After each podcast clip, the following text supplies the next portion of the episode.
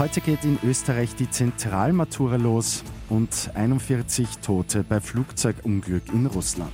Immer 10 Minuten früher informiert. 88.6 Die Nachrichten. Im Studio Christian Fritz. In Österreich startet heute die Zentralmatura.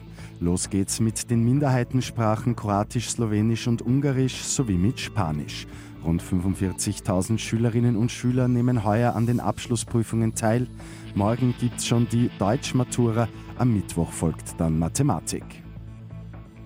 Bei einer Flugzeugnotlandung in Russlands Hauptstadt Moskau sind 41 Menschen ums Leben gekommen. 37 Menschen haben das Unglück zum Teil schwer verletzt überlebt.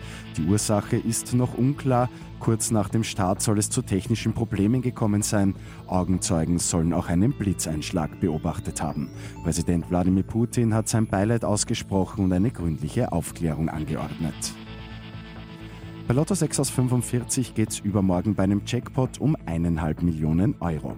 Am Abend hat kein Spielteilnehmer folgende sechs Richtigen getippt.